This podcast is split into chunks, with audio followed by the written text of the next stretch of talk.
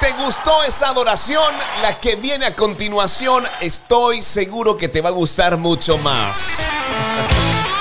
Estoy seguro que te va a gustar mucho más. Gracias en verdad por compartir todo nuestro contenido, por hacer parte de este gran proyecto. Y seguimos sobre eso que Dios ha colocado en nuestro corazón, de poder eh, de alguna manera conectar con muchas más personas que estén interesadas en retransmitir adoración extrema. Si conoces a alguien, déjame saber nosotros estaremos muy gustosos de poder contactarle y otorgarles todos los accesos para que puedan retransmitir todo nuestro contenido.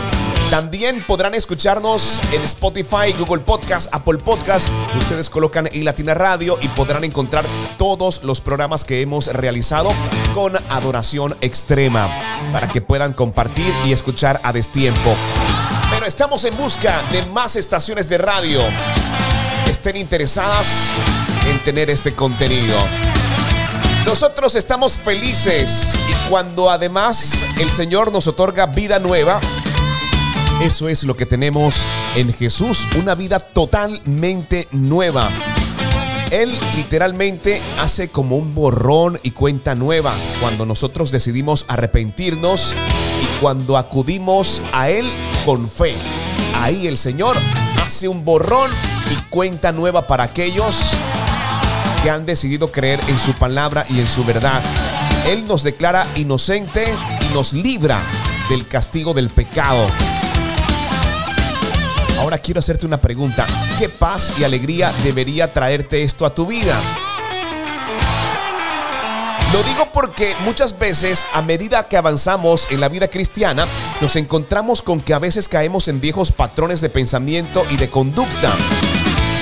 Debemos recordar que en Cristo nos vestimos figurativamente de nuestra nueva naturaleza, lo que significa que debemos desechar la vieja naturaleza. Esto sucede cuando vivimos una vida rendida a Dios, que nos ayuda a caminar en la renovación y nos ayuda a ser mejores personas cada día. Él no nos culpa ni nos avergüenza en esta nueva vida, sino que comienza a renovar nuestra mente, nuestro corazón, nuestro pensamiento todos los días. La renovación es un proceso que dura toda, toda la vida y que necesita que seamos intencionales y de la ayuda constante del Espíritu Santo lo vamos a poder lograr. Pero tenemos que ser intencionales en la búsqueda de la verdad de Cristo, en creer que realmente somos nuevas criaturas en Cristo Jesús. Nada de echar hacia atrás y comenzar a cometer los mismos errores. Como proclamar palabra negativa de las personas. Volver a viejas costumbres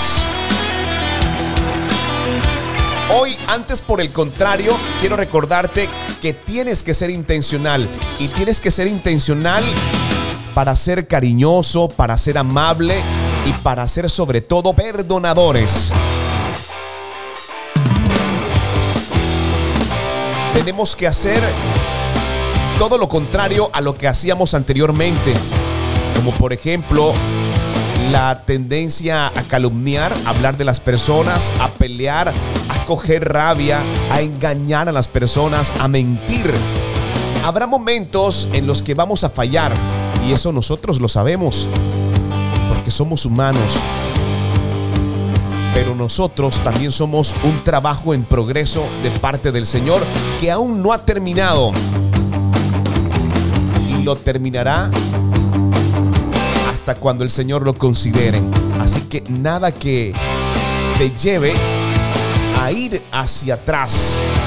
Levanta tu frente, reconoce que eres redimido, que tus pecados han sido perdonados y que Dios hace cosas nuevas y maravillosas todos los días. Recuerda, no salga de vuestra boca ninguna palabra mala, sino solo la que sea buena para edificación, según la necesidad del momento y del tiempo en el que Dios te utilice para llevar su palabra a muchas personas, para que imparta gracia a los que escuchan la palabra del Señor.